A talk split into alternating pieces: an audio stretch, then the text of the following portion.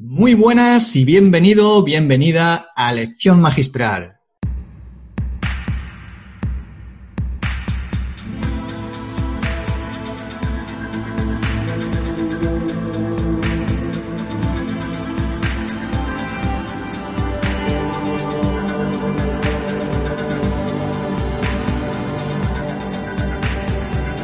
Nombre es Andrés y el objetivo de mi programa es presentarte a personas que además de proporcionarte contenido de gran valor, estoy seguro de que con su forma de ver las cosas, su filosofía de vida, su enfoque, te van a aportar diferentes ideas, estrategias, herramientas, técnicas que van a contribuir a tu desarrollo y crecimiento personal.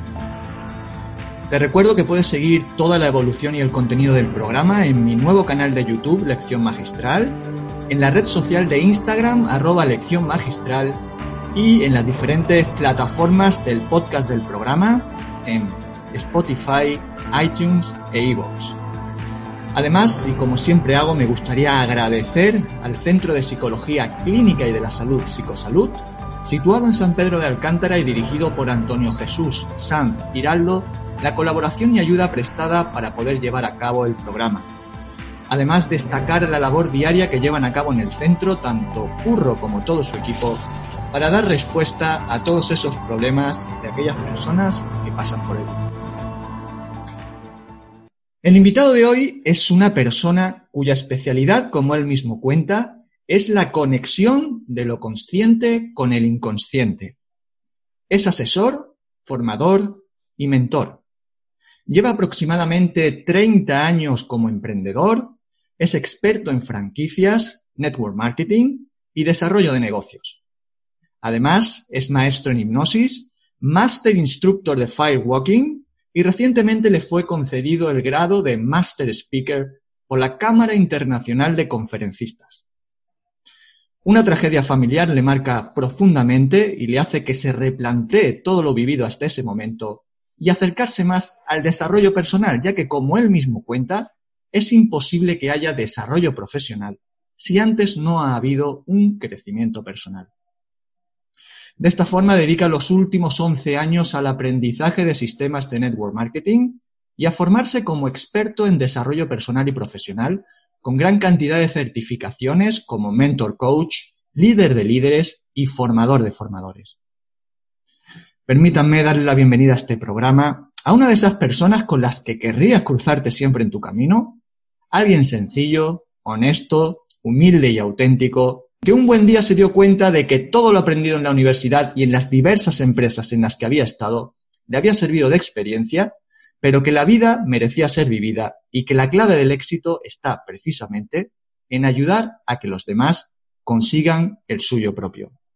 Hoy tengo el placer de poder conversar en un nuevo programa de lección magistral con el presentador del programa Empodérate de Despierta Radio, el gran Charlie Reelaño. Charlie, ¿qué tal? Muy buenas, compañero. Hola Andrés, ¿cómo estás? Pues muy bien, aquí estamos, aquí con un pedazo de, invitado hoy, con una extensa carrera ahí a sus espaldas, eh, formador, líder. Madre mía, qué barbaridad, ¿no? Bueno, todo lo que queda por hacer todavía. muchas gracias, muchas gracias. Qué pasada. La verdad es que me sacan los colores, me sacan los colores. Bueno, al César, al César lo que es del César. Cada uno lo que se merece. Bueno, Charlie, ¿qué tal? ¿Cómo andas? Eh, ¿Dónde estás ahora? ¿Estás por Madrid, por Miami? ¿Estás por casa? ¿Dónde, dónde estamos? Pues estoy, estoy excelente. Estoy, la verdad, pletórico porque estamos en un momento de alinear planetas, de poner piezas del puzzle, de proyectos que están saliendo. La verdad es que estoy muy, muy bien.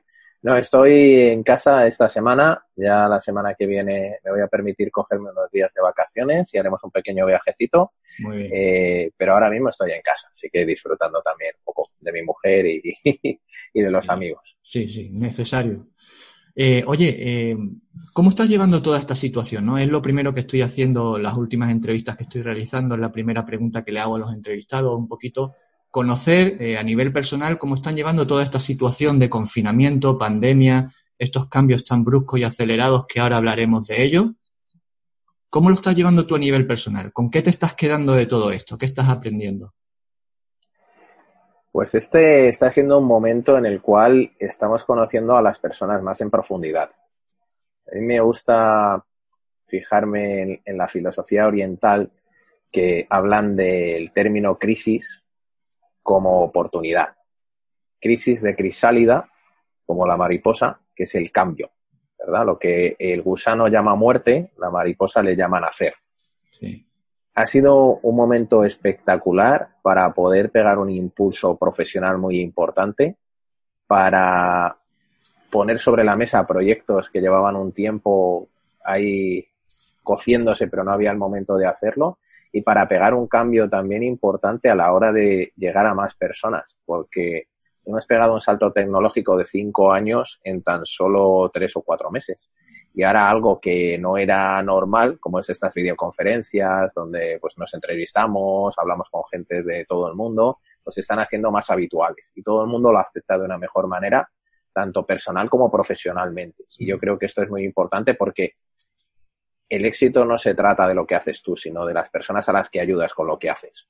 Entonces, cuantas más personas podamos llegar, gracias a programas como el tuyo, eh, que puede escucharlo cualquier persona en todo el planeta, pues muchísimo mejor. Así que no podríamos estar mejor.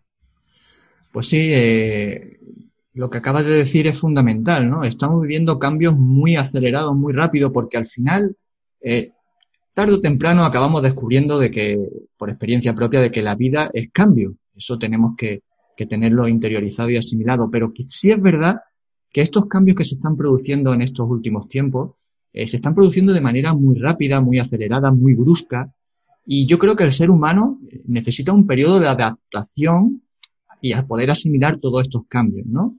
Y eso es lo que quizás no se está produciendo y, viene todo lo que está viniendo, ¿no? Todo ese estado de pánico, de, de miedo, de temor, de desorientación quizá.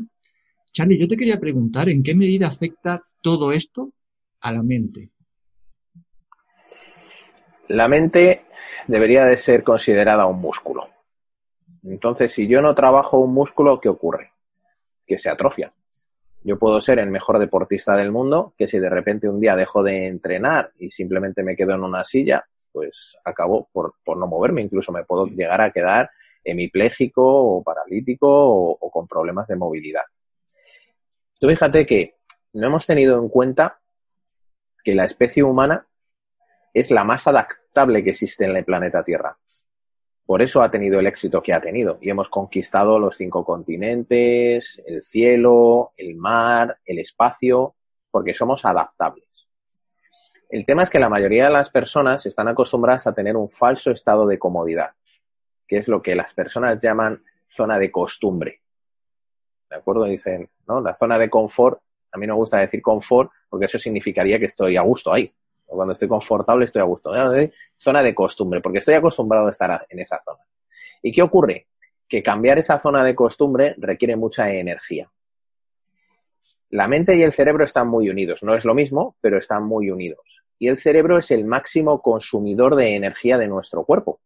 Más del 30% de toda la energía que consumimos la gasta el cerebro. Y esto no nos gusta al cerebro no le gusta que tú gastes energía porque sí. Entonces tiende a que nos quedemos sin querer realizar esos cambios. Si a esto le sumamos que nuestra mente solo funciona en presente positivo, es decir, en la mente no existe el pasado ni el futuro. Todo lo traemos al presente. Por eso podemos estar tristes por algo que pasó hace años y que no podemos cambiar, o podemos estar ansiosos por algo que no ha sucedido todavía.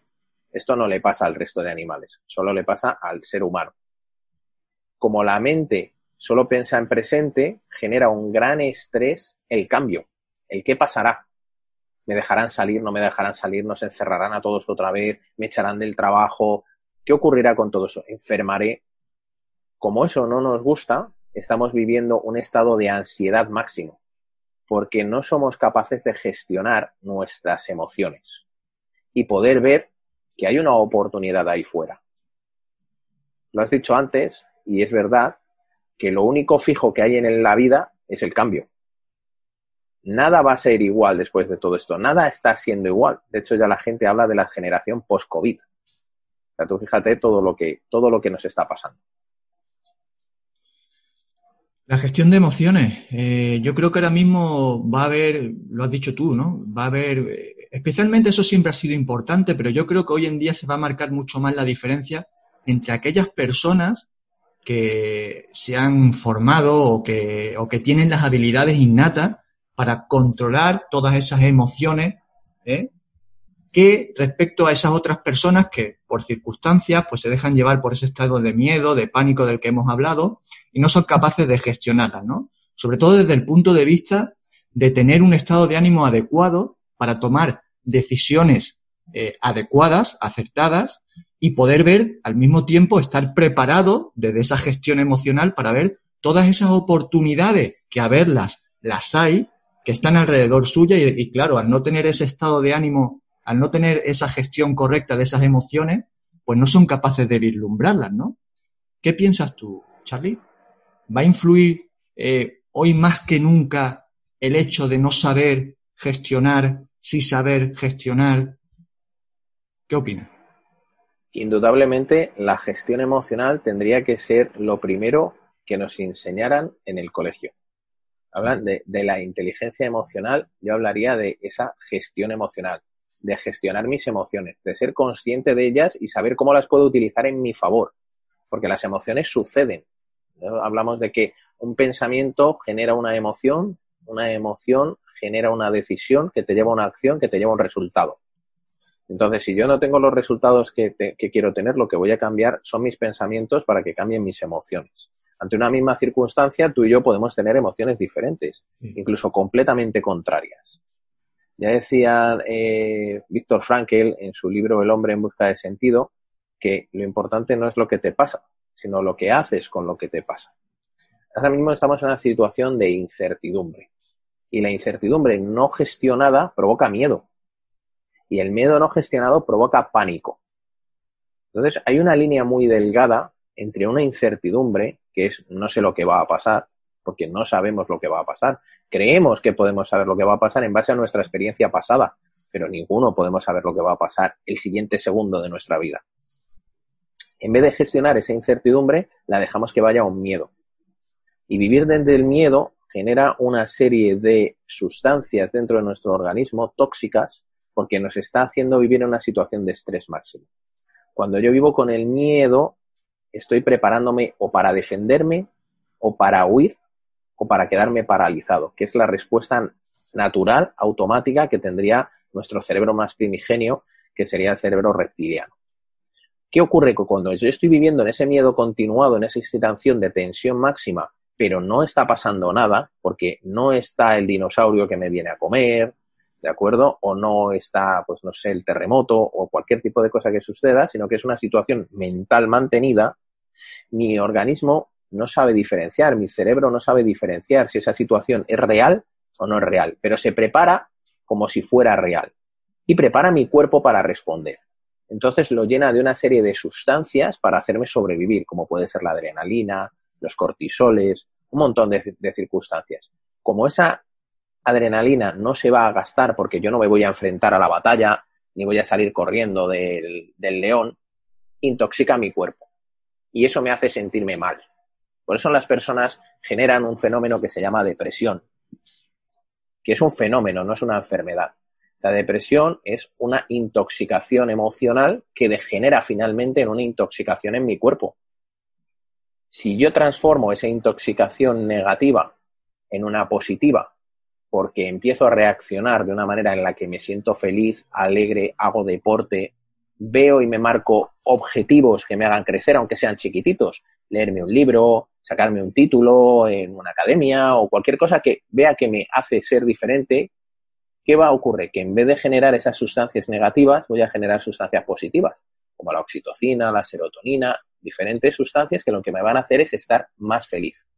Y cuando yo estoy más feliz, actúo de una manera feliz. Es una cadena, es un círculo que yo elijo si quiero que sea un círculo virtuoso o quiero que sea un círculo vicioso. Así que nosotros estamos decidiendo. Estoy totalmente de acuerdo.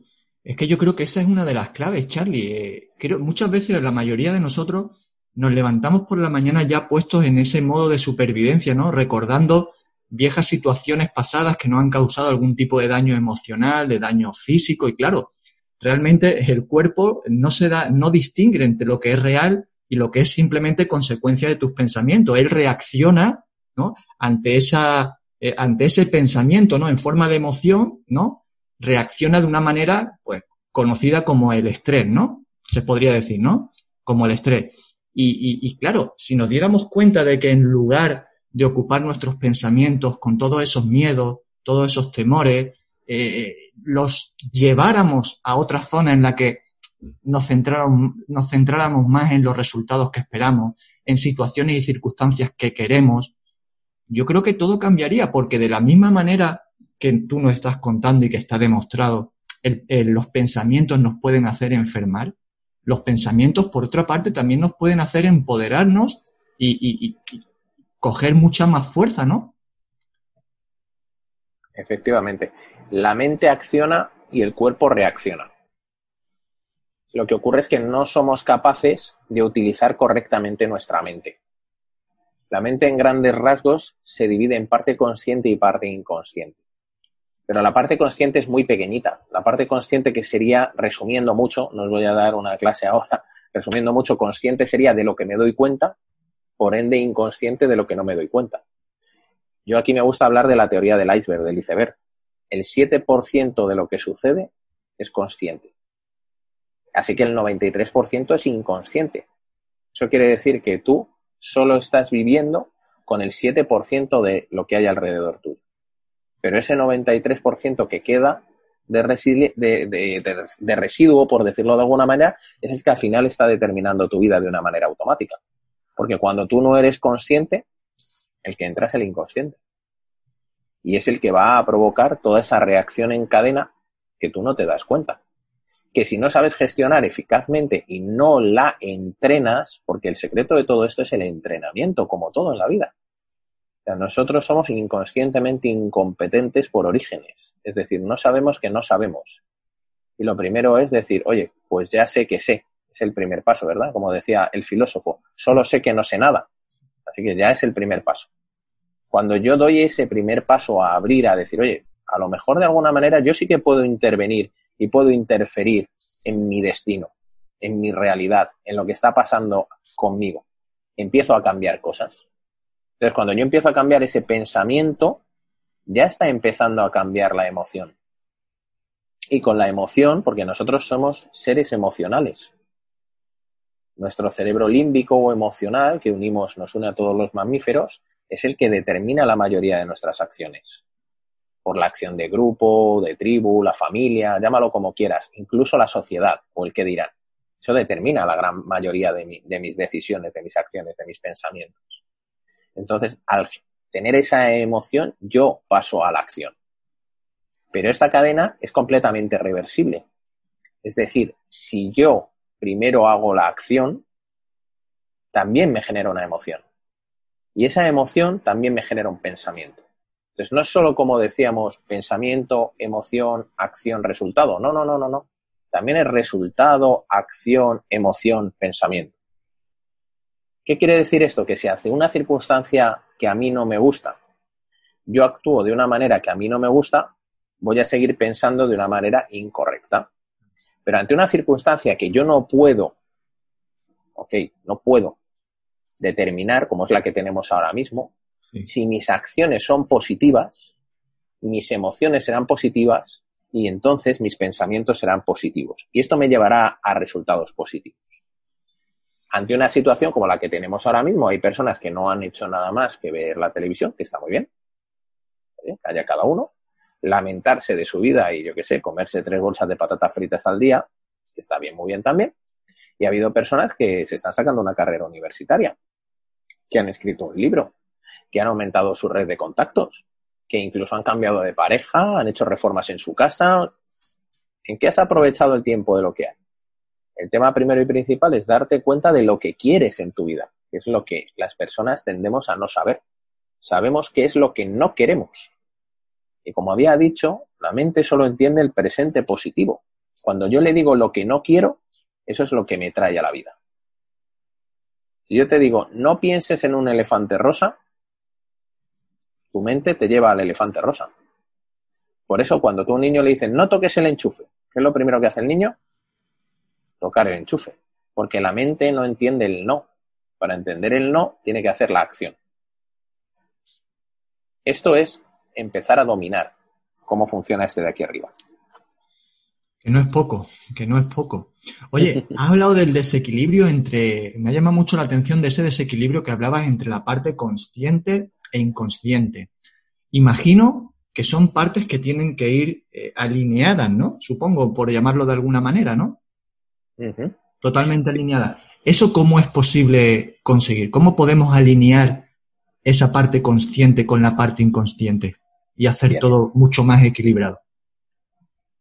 Yo creo que el, el universo se basa en el equilibrio. Los antiguos egipcios hablaban de la Maat, la diosa Maat, que estaba representada por una pluma, e incluso en el libro de los muertos hablan de que cuando uno fallecía para pasar al cielo, para evolucionar, iba a verse sometido a que pesaran su corazón, es decir, su, su ego, contra una pluma. Si el corazón pesaba más que una pluma, ibas al infierno. Si no, pues ibas al cielo. ¿Qué tiene que ver esto? Nosotros vivimos, tendemos y deberíamos de tender a la coherencia. A que lo que pienso, lo que digo, lo que siento y lo que hago sean lo mismo, vayan en la misma línea. Eso sería la coherencia. Pero ¿qué nos ocurre? Normalmente esto no funciona así. Y no funciona así porque lo hagamos nosotros mal. Funciona así porque no hemos tomado conciencia de ello. Decía Carl Jung que hasta que tu consciente no se alinee con tu inconsciente, este último determinará tu vida y tú lo llamarás destino. ¿Cuántas veces hemos oído a la gente, yo no puedo cambiar? Es que yo soy así, no puedo hacer nada. Las viejas, las etiquetas de las que hablaba el doctor Dyer en su libro, ¿no? Mis zonas erróneas. La fábula de la rana y el escorpión. No puedo evitarlo, soy un escorpión. Entonces estamos instruidos para reaccionar de esa manera. Como no nos lo cuestionamos, cuando nosotros no estamos generando nuestro futuro, estamos repitiendo nuestro pasado. Y el futuro se genera desde el presente. Dicen que hay dos días en tu vida en los que no puedes cambiar nada. Uno fue ayer y otro será mañana. Solo me puedo centrar en el hoy, en la hora.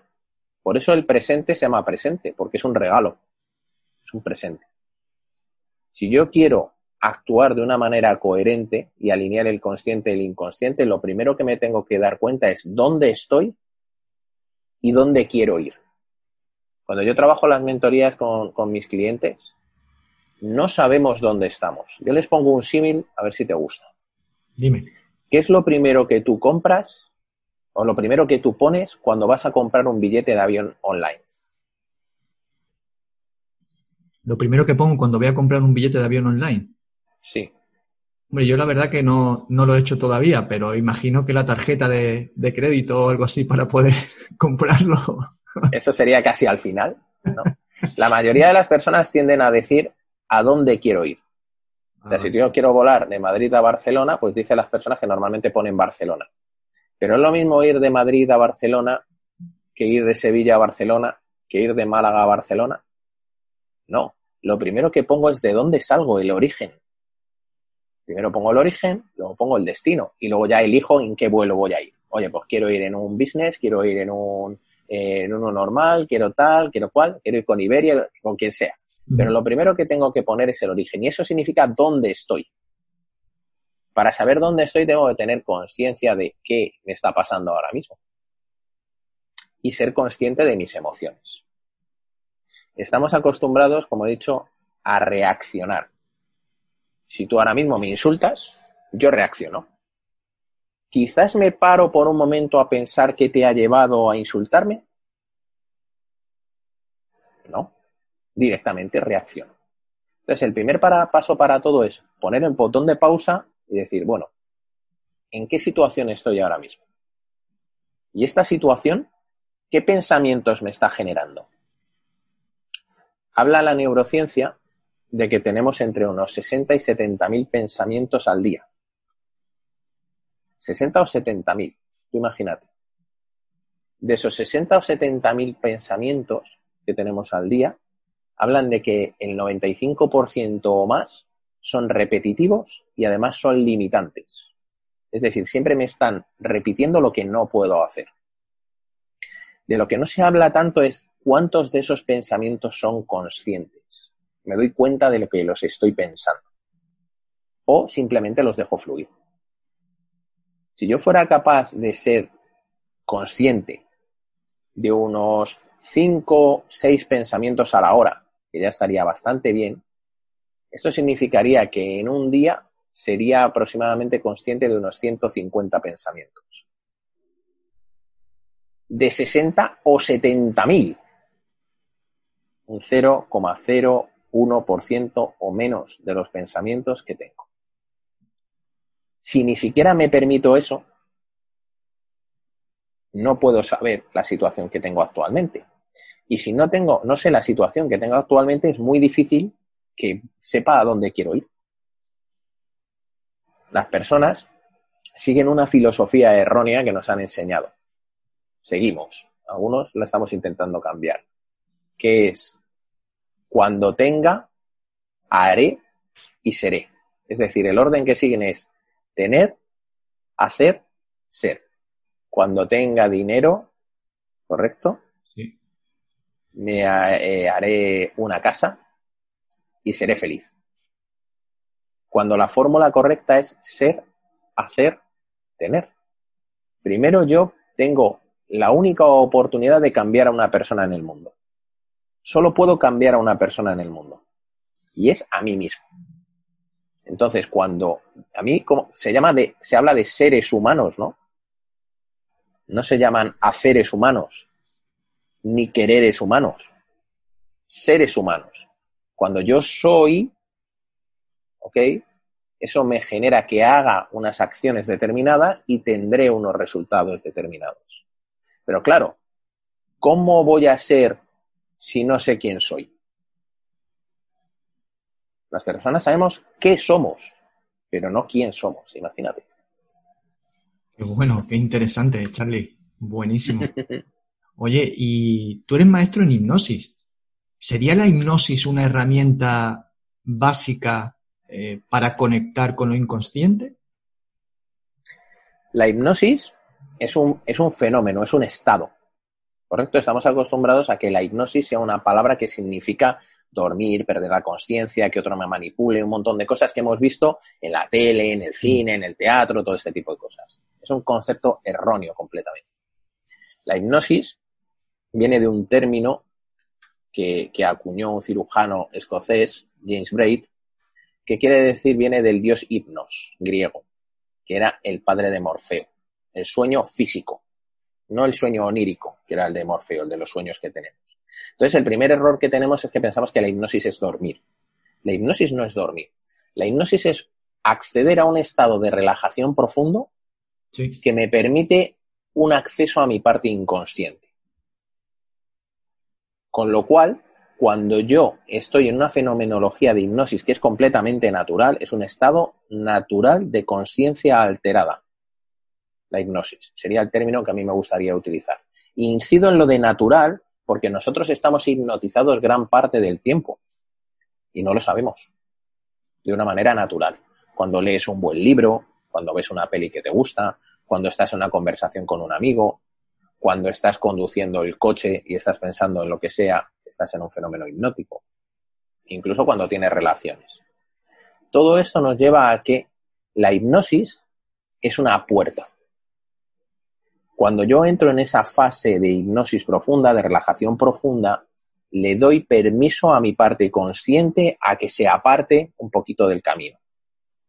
Mi gran amiga y maestra Delina Ruano habla de esto como que la mente sería ese elefante, la parte inconsciente sería un elefante, y la parte consciente sería un jinete, que es el que determina los movimientos que hace el elefante.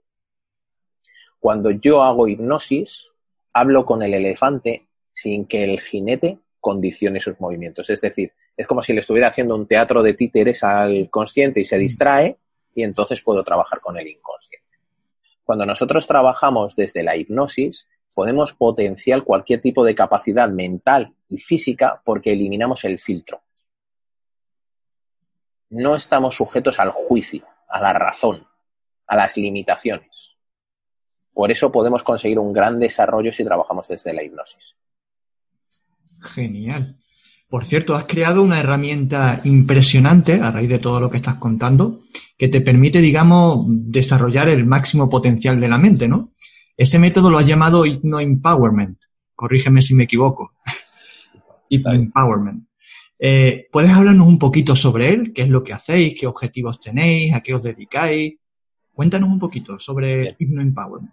El máximo desarrollo de la mente no sabemos cuál es, porque la mente es infinita.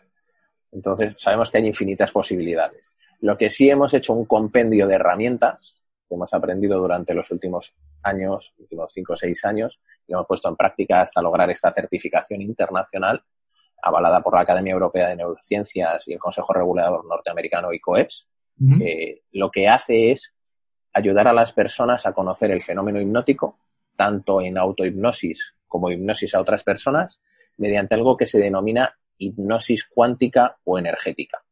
Es hipnosis instantánea.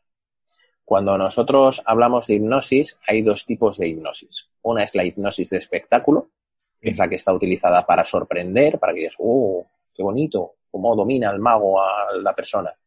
Y otra es la hipnosis, vamos a determinar que se llame clínica. A mí me gusta llamarla hipnosis de ayuda. Esa hipnosis de ayuda lo que me va a permitir es una mejora en mis capacidades. Para a esa hipnosis, lo más conocido es la hipnosis ericksoniana. Erickson era un grandísimo profesional y empezó a trabajar la hipnosis para ayudar a esas personas en fenómenos psicológicos. La hipnosis ericksoniana sería contarle un rollo, hablarle mucho a la parte consciente para distraerla y luego empezar a trabajar con el inconsciente. Desde la hipnosis energética, lo que hacemos en Hypno Empowerment es creemos, bueno, se está demostrando ahora científicamente que el cuerpo es energía yo estoy emitiendo todo el rato un campo electromagnético y tú estás emitiendo un campo electromagnético. Nosotros lo que hacemos con este tipo de hipnosis cuántica o energética es interactuar con el campo energético de la otra persona, produciendo lo que se denomina un shock o trance energético. De esa manera yo puedo producir el estado de hipnosis profunda en solo un segundo. Así y listo. Entonces, a partir de abrir esa puerta, yo ya empiezo a trabajar con la persona y puedo introducir fenomenología, como puede ser la programación neurolingüística, donde lo que estoy haciendo es ayudarla a acceder a esos recursos mentales que tiene en la cabeza, en su parte inconsciente, y potenciar lo que quiero potenciar y eliminar lo que no me está sirviendo. Por eso se llama hipnoempowerment, es empoderamiento mental a través de la hipnosis, la autohipnosis y el biomagnetismo. Y nos lo pasamos que no veas porque aprendemos muchas más cosas, trabajamos energías como el Reiki, trabajamos el Tai Chi, que también es algo fantástico, trabajamos artes adivinatorias, como puede ser el tarot o pueden ser los oráculos, siempre dirigidos a la exploración inconsciente, no a la adivinación. Nosotros no adivinamos el futuro. Lo que hacemos es sacar recursos de tu parte inconsciente, que es la que va a escribir tu futuro. Y todo eso es súper divertido.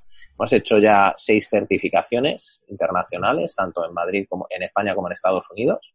Y ahora dentro de muy poquito, pues tenemos otra en Sevilla, me parece. Octubre o diciembre, no me acuerdo. Hasta, el momento, antes de que pasara todo esto del COVID y demás, ¿lo, habíais, ¿lo habíais estado haciendo presencial o era online o, o alternabais ambos métodos? Hasta ahora hemos hecho todas las certificaciones presenciales. Presenciales. ¿Por qué? Ahora estoy estudiando mucho sobre esto los últimos meses, sobre cómo interferir con la energía de las personas a distancia. Pero sí que es verdad que es como mm, ir al teatro o ver la tele. La experiencia no es la misma. ¿De acuerdo? No es lo mismo tomarte una cerveza con tu amigo al lado de él en una terracita que hacer una videoconferencia con esa persona, aunque te tomes la cerveza. Entonces, hasta ahora todas las certificaciones han sido eh, presenciales. Pero tenemos una herramienta de introducción que se llama Hipnosis para Emprendedores, que lo tenemos en formato infoproducto en la plataforma Hotmart, donde las personas pueden, mediante una serie de vídeos que hemos grabado y una serie de ejercicios prácticos que hay durante todo ese programa, empezar a aprender la parte teórica de Hipno Empowerment, para luego completarlo con unas prácticas presenciales y obviamente como buena certificación, pues unos exámenes. Genial, pues se tendrá en cuenta. Luego más adelante ya nos podrás decir cómo contactar contigo y demás, para aquel que esté interesado, aquella que esté interesada, poder hacerlo porque la verdad que es bastante sugerente, bastante interesante, la verdad que sí. Oye, eh, uno de tus grandes descubrimientos creo que fue que eh, primero es necesario tener eh, un desarrollo personal si quieres crecer a nivel profesional, ¿verdad? como me he dicho antes, llevas casi 30 años como emprendedor, eres experto en franquicia, network marketing, desarrollo de negocio, incluso creo que ostentas un récord personal de, de instalar 22 unidades de franquicia en seis meses, creo. O sea, una auténtica pasada. Yo te quería preguntar a nivel de negocios, en el ámbito de crear empresas, eh, ¿qué papel juega el desarrollo personal? O quizás si quieres ponerlo desde, exponerlo desde tu propia experiencia, eh, a nivel particular, ¿qué, en ese ámbito de negocios, ¿qué papel juega el desarrollo personal, Charlie? Me encanta, me encanta, Andrés, que me preguntes esto porque creo que es de verdad la oportunidad de que las personas empiecen a diseñar su destino cuando nosotros estamos hablando de empresa o estamos hablando de emprender o de un negocio, tenemos que empezar a darnos cuenta de que no trabajamos para otro, trabajamos para nosotros mismos. Y esto que parece muy sencillo no lo es. Cuando yo empecé a asesorar emprendedores y empresarios hace aproximadamente unos nueve años, me di cuenta de que el problema no es el proyecto, no es la metodología, no es la idea, eso es estupendo, incluso el plan de negocios. El problema es que no estamos preparados para ser emprendedores. No estamos preparados para ser emprendedores por nuestras propias limitaciones y creencias de una sociedad, de una cultura en la que hemos siempre creído que tenemos que trabajar por los sueños de otro en vez de nuestros propios sueños. Yo acuñé una frase que me gusta mucho, la tengo en, en mi perfil de Facebook, que es, pensé porque no pensaba y entonces empecé a pensar. El primer paso para todo es darte cuenta, como hemos dicho, de dónde estás, de qué es lo que quieres conseguir después para ir de donde estás a donde quieres ir. Y eso es un viaje. Ese viaje no se puede producir solo de una manera profesional. Yo no puedo crecer como individuo, tengo un techo de cristal, si mis valores no están alineados absolutamente con mi forma de vida. Totalmente de acuerdo. ¿Cuántas personas desaprovechan una gran parte de su vida estudiando e incluso trabajando en algo que no les gusta? Simplemente porque lo ha hecho papá, porque lo ha hecho mamá, porque en mi familia somos así, porque es el negocio familiar o por cualquiera de las historias, por no decir otra palabrota, que nos estamos contando nosotros todos los días de nuestra vida en base a lo que nos han dicho siempre. El tema es que yo tengo que aprender a que solo hay una persona que debería determinar lo que yo quiero o no quiero hacer, que soy yo mismo. Con mi amigo Dani Serrano colaboro también en un máster de emprendedores, que es un máster de, transformación personal, y me encanta porque lo que estamos iniciando al, emprendedor es a que se dé cuenta de que lo más importante es el mismo de que mientras que yo no me dé cuenta de que no tengo jefe, el emprendedor tiene ese problema, que no tiene jefe, no tiene que le diga quién tiene que hacer. Entonces está en un techo de cristal. Tiende a procrastinar, mm. dejar todo para el último momento, le cuesta los temas económicos, no, no tiene una buena gestión del tiempo, de recursos, un montón de cosas. ¿Por qué? Porque no, tiene un jefe y me tengo que empezar a dar cuenta de que mi jefe soy yo. Cuanto más me dé cuenta de eso, más estoy explorando mi crecimiento como individuo. Por eso hablamos de crecimiento personal, porque crezco como individuo. Y como yo crezco como individuo, crezco como profesional. Imagínate un símil que yo también pongo en los cursos y a la gente le ayuda mucho. A ver. Yo tengo un vaso y en este vaso entra una determinada cantidad de agua, ¿correcto? Si yo echo más agua en el vaso del tamaño que tiene el vaso, ¿qué pasa con el agua? Rebosa y cae.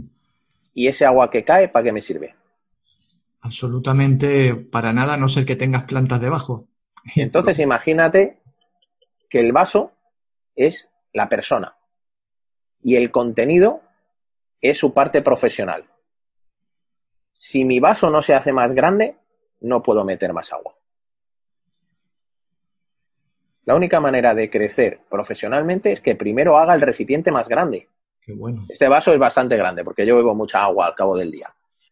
Pero imagínate que en una jarra entra más agua que en un vaso. En un cubo entra más agua que en una jarra. En una bañera entra más agua que en el cubo. En una piscina, en un lago. ¿Y cuánta agua entra en el mar, Andrés? Una pasada. Si nosotros tendemos a crecer, hay vida. En el, en el mundo, en el universo de los animales y las plantas, o se crece o se muere. Si yo no crezco continuadamente, estoy muriendo. Las personas mueren cuando dejan de crecer, cuando se estancan. Y hay un ejemplo que, que muchas personas ponen y es una persona sana, jovial, fuerte, alegre, tal, tal, está trabajando, le jubilan y se muere. ¿Cuántos casos sabemos de estos? Sí, ¿Y sí, por qué? sí, Es así. Porque ya he dejado de crecer. El cerebro dice que si ya no hay nada que hacer, ¿para qué estoy aquí? Y nos entra el, ya no quiero estar más. Sin embargo, hay personas, el otro día leí de un hombre que con casi 100 años se había graduado en la universidad. Mientras que este empiece y siga funcionando, todo lo demás va a seguir funcionando. Por eso es tan importante que yo me siga marcando hitos, me siga marcando metas, que tenga una lista de las cosas que quiero hacer en la vida y que vaya consiguiéndolas. Y para eso hay que ser un poco loco, porque estamos acostumbrados a ponernos metas racionales, que están siempre sujetas por este de aquí arriba. Pero ¿y qué pasa con todas las demás metas? Acuérdate cuando eras un niño, ¿cuántas cosas pensabas que ibas a ser de mayor? ¿Le poníamos límite? Ninguno. pero luego nos vamos castrando a nosotros mismos y vamos haciendo que cada vez haya menos actividades. Entonces, la única manera de romper la barrera es crecer con la mente, hacer el vaso más grande. Y si el vaso no va y no crece, rómpelo y te compras otro vaso. Que no pasa absolutamente nada. Replantéate continuamente tu existencia, tu vida, lo que quieres, lo que no quieres, lo que te dicen, siempre replanteando, siempre funcionando. El agua, si se estanca, es un veneno. Pero sin embargo, si está corriendo, si está fresca, es la vida. Si nos estancamos de pensamiento, nos estancamos para siempre. Es un apunte muy bueno porque es verdad lo que dices. Eh, hay personas que creen que solo están hechas para hacer una cosa, la hacen a lo largo de su vida. Cuando llega el momento de que tienen que dejar de hacerlo, por lo que sea, por, ya sea por jubilación, por edad o, por una situación como la que estamos viviendo ahora, pues creen que no están hechos para otra cosa y se estancan y, y acaban deteriorándose hasta el punto de, como tú dices, llegar incluso a morirse. La verdad que esa es una de las grandes claves que la gente debería de entender, ¿no? Y es muy buen apunte el que has hecho, ha sido fenomenal. Charlie, mira, en la última parte del programa ya, eh, yo sé que a ti te gusta, eres una persona que te encanta la espiritualidad, que te encanta esa parte metafísica, y tengo un par de preguntitas para ti relacionadas con eso que no quería yo dejar pasar esta oportunidad para hacértelas.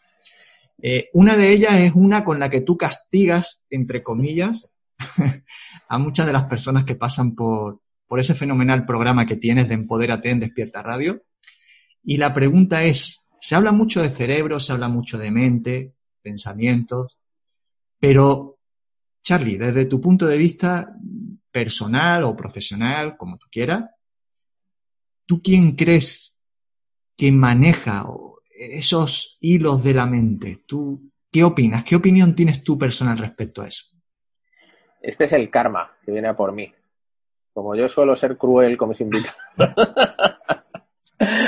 es, muy interesante porque ahí entran muchos, muchos términos. Y, voy a intentar ser poco técnico y más metafísico, porque esto solo se puede expre es, expresar desde la metafísica, ya que no hay ningún razonamiento técnico todavía que lo pueda dar.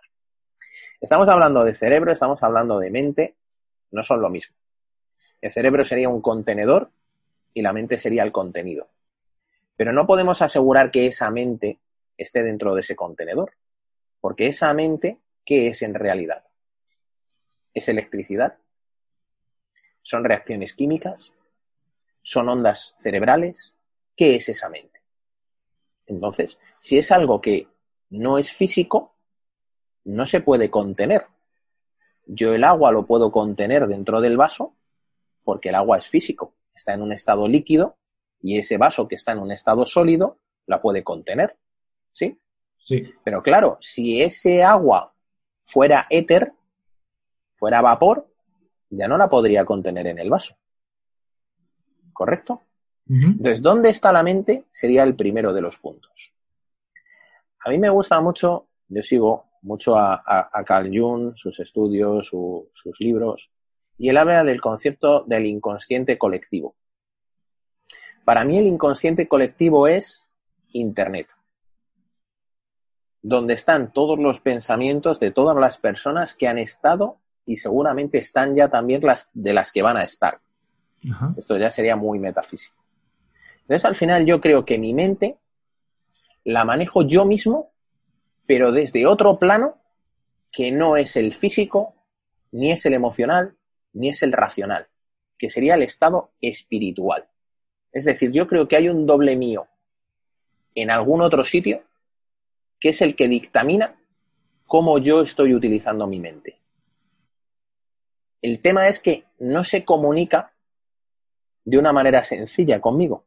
¿Hablamos de otro plano? ¿De planos diferentes? ¿De dimensiones? o Hablamos de, planos en general. Dimensiones, mm, ascendencia, el cielo, el Valhalla, lo que cada uno crea en su mente. Sí. Eso no es, no es lo verdaderamente importante. El tema es, como yo, esa comunicación que tengo no es eficaz, no es eficiente, porque no la sé interpretar, tengo que recurrir solo al plano inconsciente para hablar con ella. Por eso es tan importante cuando yo estoy en meditación, cuando yo estoy en hipnosis, cuando yo estoy durmiendo incluso y tengo sueños, que ese yo que está en otro sitio me está dando instrucciones de, oye, ¿por dónde tienes que ir? Pero raramente le hago caso. Entonces, como a veces no hago caso, a veces pegan un tirón de la cuerda.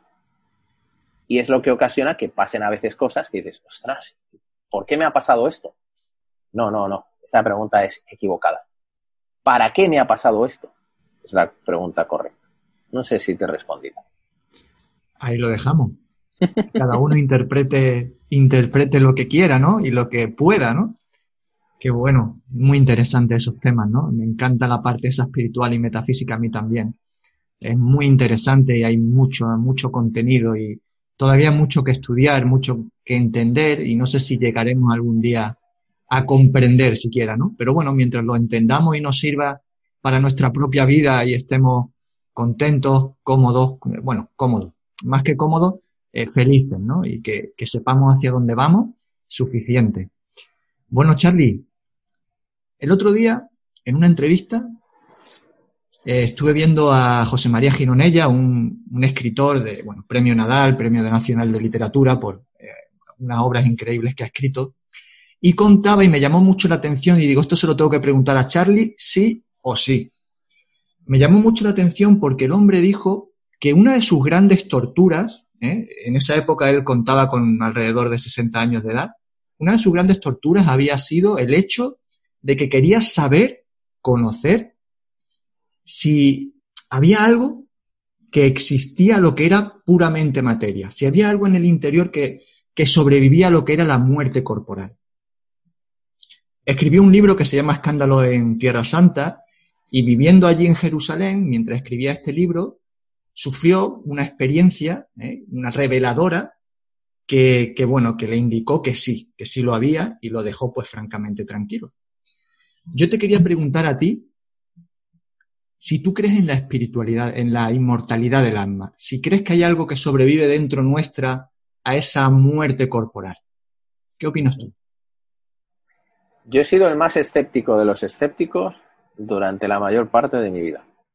Solo con experiencias de aproximación a esa parte inconsciente, desde respiraciones holotrópicas a ejercicios espirituales, he podido vivir cosas, experiencias que me han hecho cuestionarme como viajes astrales, como información de otros planos, que lejos de que sean real o no sean real, te dan información de tu parte inconsciente.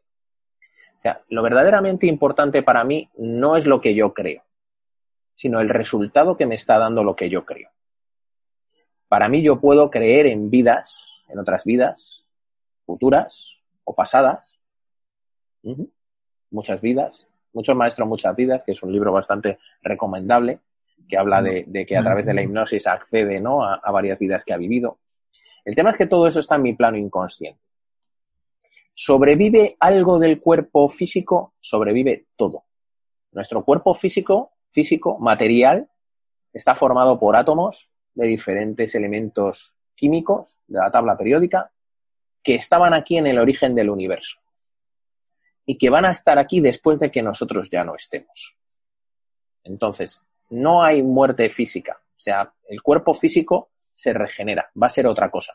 Los átomos de, de, hierro de tu sangre ahora mismo que están circulando por tu cuerpo, igual dentro de X tiempo están en una vaca porque han ido a la tierra, ese sustrato de la tierra se ha convertido en una planta y la vaca se ha comido la planta. Y resulta que tu parte física que hoy está en tu cuerpo está en el de una vaca. No estoy hablando del concepto de reencarnación, que hablan los hindúes, por ejemplo. Estoy hablando del concepto físico, real.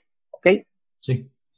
Si la parte física permanece para siempre, la parte, digamos, eh, de ondas de comunicación, que serían los pensamientos, yo ahora mismo tengo un pensamiento o estoy teniendo una conversación contigo, esa conversación que estoy teniendo contigo está emitiendo unas ondas por el aire que están llegando, bueno, ahora vamos por la tecnología, ¿no? Porque estamos con el ordenador, que están llegando a ti.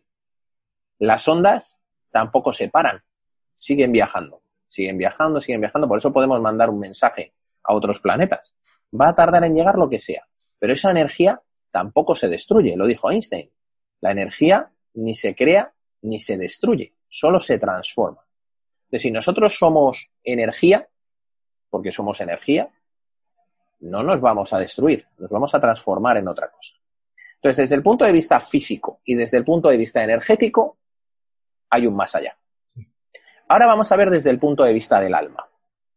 ¿El alma podría ser ese yo en otro sitio que maneja los hilos de mi mente que hemos dicho antes con la otra pregunta? ¿Podría? Podría ser. Podría.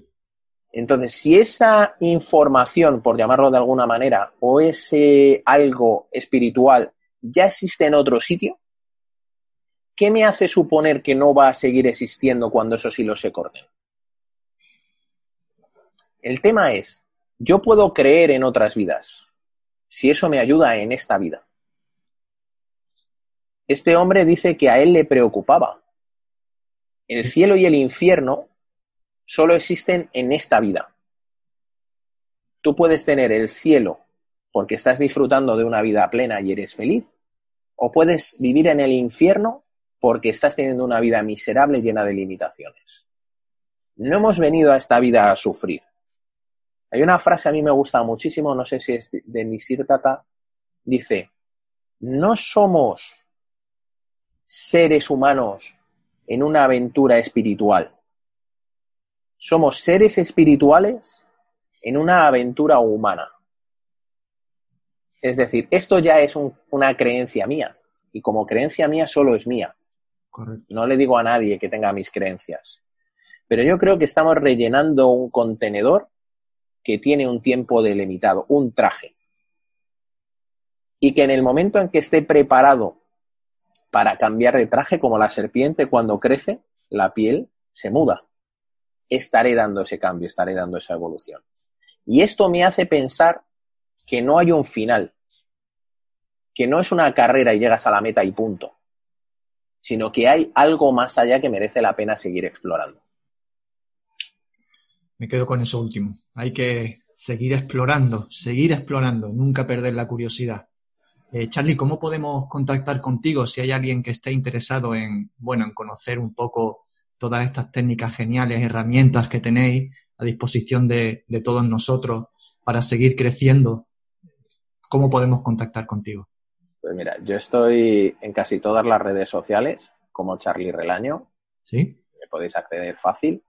Y para nuestro, digamos, información profesional, para nuestros cursos y talleres, tenemos la escuela NIAR, NIAR como cerca en inglés, N-E-A-R, donde están publicados todos nuestros cursos, certificaciones, talleres, programas para empresa, programas para escuelas, programas personales, toda la información www.escuelanear.com y si quieres saber más de Charlie Relaño, pues www.charlierelaño.es, que vas a encontrar también ahí toda la información, redes sociales, Facebook, Instagram, LinkedIn. Estamos hoy en día aprovechando para estar en todos los sitios. Así que cuando te dicen, oye, la omnipresencia, pues empezamos a ser omnipresentes. ¿Te das cuenta? Oye, la telepatía, pues estamos hablando tú y yo y hay unos pocos de kilómetros entre medias. Esto además lo podrán ver personas en el futuro, con lo cual estamos también viajando en el tiempo. Fíjate cómo ha cambiado todo con algo que es la tecnología que la hemos creado nosotros. Qué pasada, qué pasada. Bueno, Charlie, ya para terminar, la última pregunta que le hago a todos los que pasan por el micrófono de lección magistral. ¿Cuál es la mayor lección que has aprendido hasta ahora, a lo largo de tu vida? ¡Wow! ¿Cuál es la mejor lección que he aprendido a lo largo de mi vida? Es una pregunta estupenda. Yo creo que hay un cúmulo de lecciones, que no hay una lección única a aprender, sino que ha sido evolucionando, superando problemas. Decía Albert Einstein que un problema nunca se puede resolver en el mismo eh, nivel energético en el que se creó. Por eso tenemos que crecer. Si yo tengo un nivel energético de 2 y el problema es un 5, es un problemón. Si el problema es un 5 y yo tengo un 10 de nivel eh, energético, es un problemita. Yo creo que la mejor lección que he aprendido en mi vida es que mi mente puede cambiar mi presente y mi futuro. Brutal, brutal. Charlie, pues aquí lo dejamos. Eh, espero poder mantener en un futuro no muy lejano eh, otra charla contigo con una persona estupenda. Te agradezco, te agradezco de corazón que hayas querido compartir parte de tu valioso tiempo porque sé que eres un hombre muy ocupado y que, bueno, eso es de agradecer, te lo agradezco de corazón. Y bueno, muchísimas gracias, espero que sigas con tus proyectos, que sigas creciendo y bueno, espero tener contacto contigo porque hay muchas cosas interesantes ahí en tus programas que estoy seguro que me van a ayudar a crecer a mí también.